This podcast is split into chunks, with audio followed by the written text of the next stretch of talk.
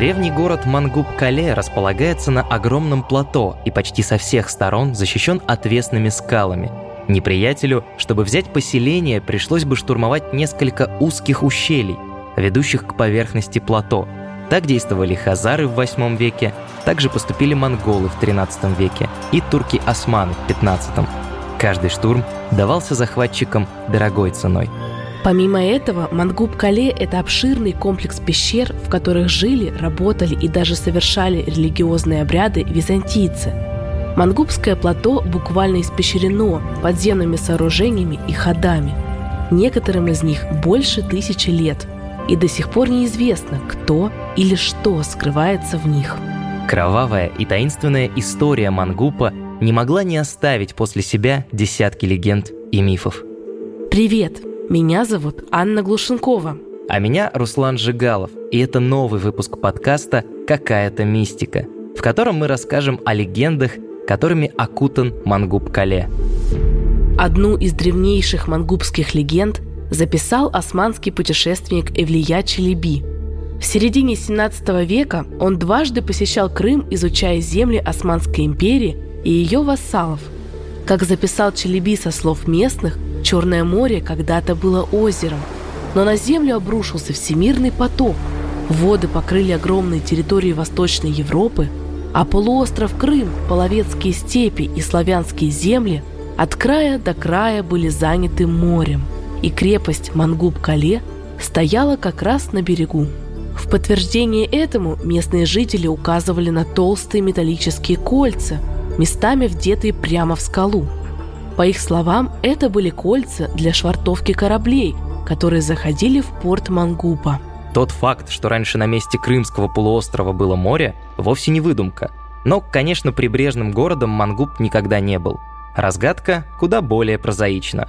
О ней нам рассказал декан исторического факультета Крымского федерального университета и руководитель Мангубской археологической экспедиции Александр Германович Герцен – что давало повод для вот такой версии? Это пробитые действительно в скале такие проушины, которые предназначались для привязывания животных. Учтите, что эта территория была безлесной, то есть там коня там, или какую-то другую живность даже привязать негде было. Приходилось в скале проделывать такие вот отверстия, такие вот именно проушины. И их довольно много. Но если говорить о реалиях, в случае уже геологической истории, то да, конечно, море здесь было, но это было еще в критичном периоде, и вот эти известняки, которые слагаются вот здесь э, местности, вот в частности Мангутское плато, они относятся в основном к эпохе палеогена, то есть стоящие от нас на 40-30 миллионов лет тому назад. Есть на Мангупе поверье, связанное с призраком мальчика. По легенде, в конце 15 века на город напали османские войска. Они вырезали почти всех его жителей, в том числе родителей одного маленького мальчика.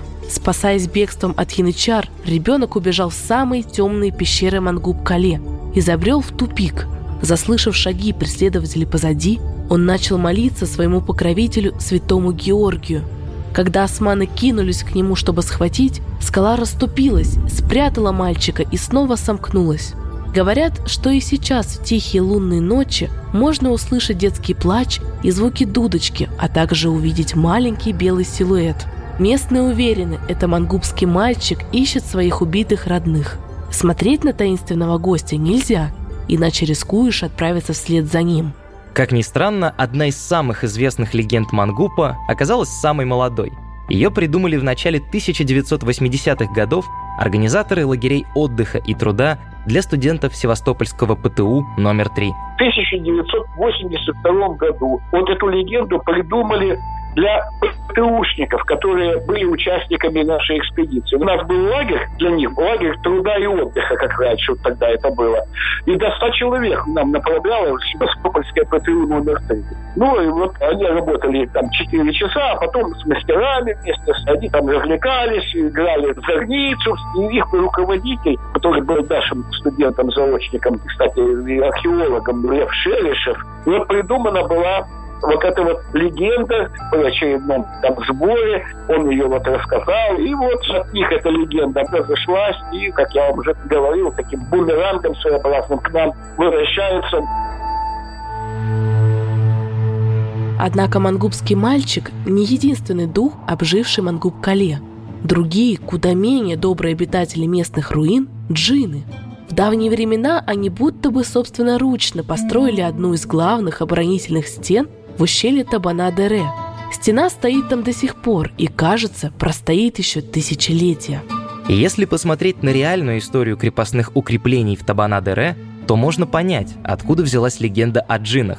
На уже упомянутой стене на греческом языке написано, что она возведена в 1503 году в правлении некоего наместника Суллы.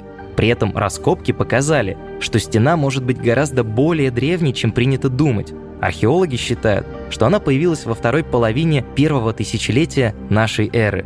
Таким образом, это может быть одна из тех самых первых тысячелетних стен византийского императора Юстиниана – из-за того, что на Мангупе в XI-XIV веках почти не осталось жителей, история этих укреплений могла забыться, и местные, вполне вероятно, начали додумывать те знания, которые были утеряны. На южном краю Мангубского плато есть карстовая пещера Хыскуле.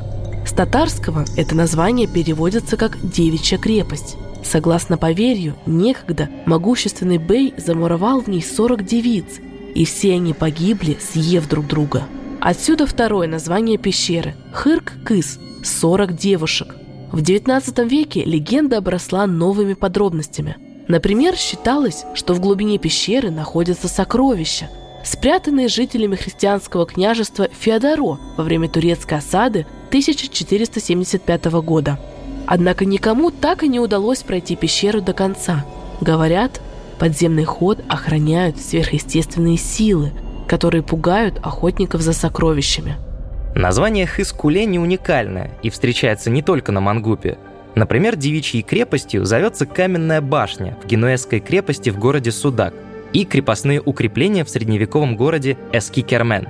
Хотя, казалось бы, откуда девицам взяться в названии оборонительных сооружений – Историки считают, что здесь затесалась переводческая ошибка.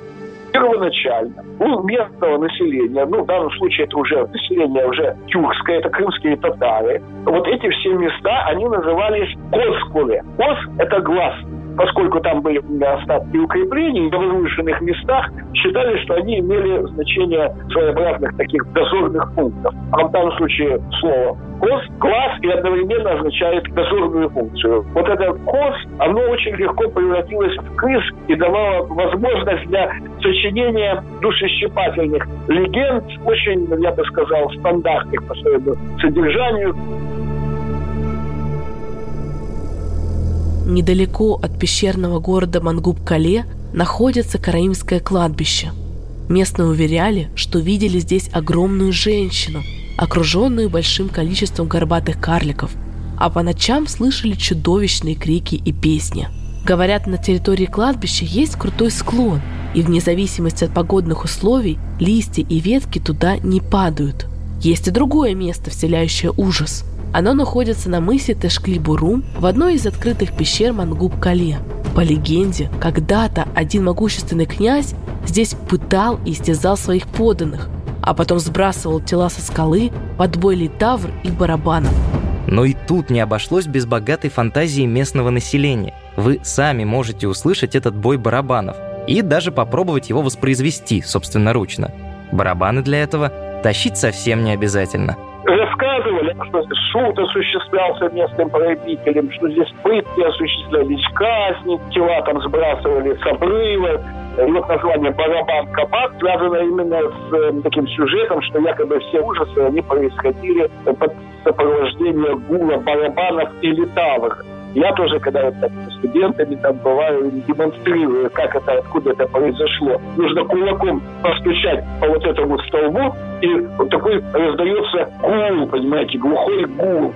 И вот тогда, говорит, слышите, вот как скалы запечатлели звук экзекуции. Крым скрывает еще немало загадочных историй и легенд. В следующих эпизодах мы расскажем, какая история любви связана с горой Аюдак – где найти вход в царство мертвых и как познакомиться с привидениями и русалками. Это был подкаст «Какая-то мистика». Меня зовут Руслан Жигалов.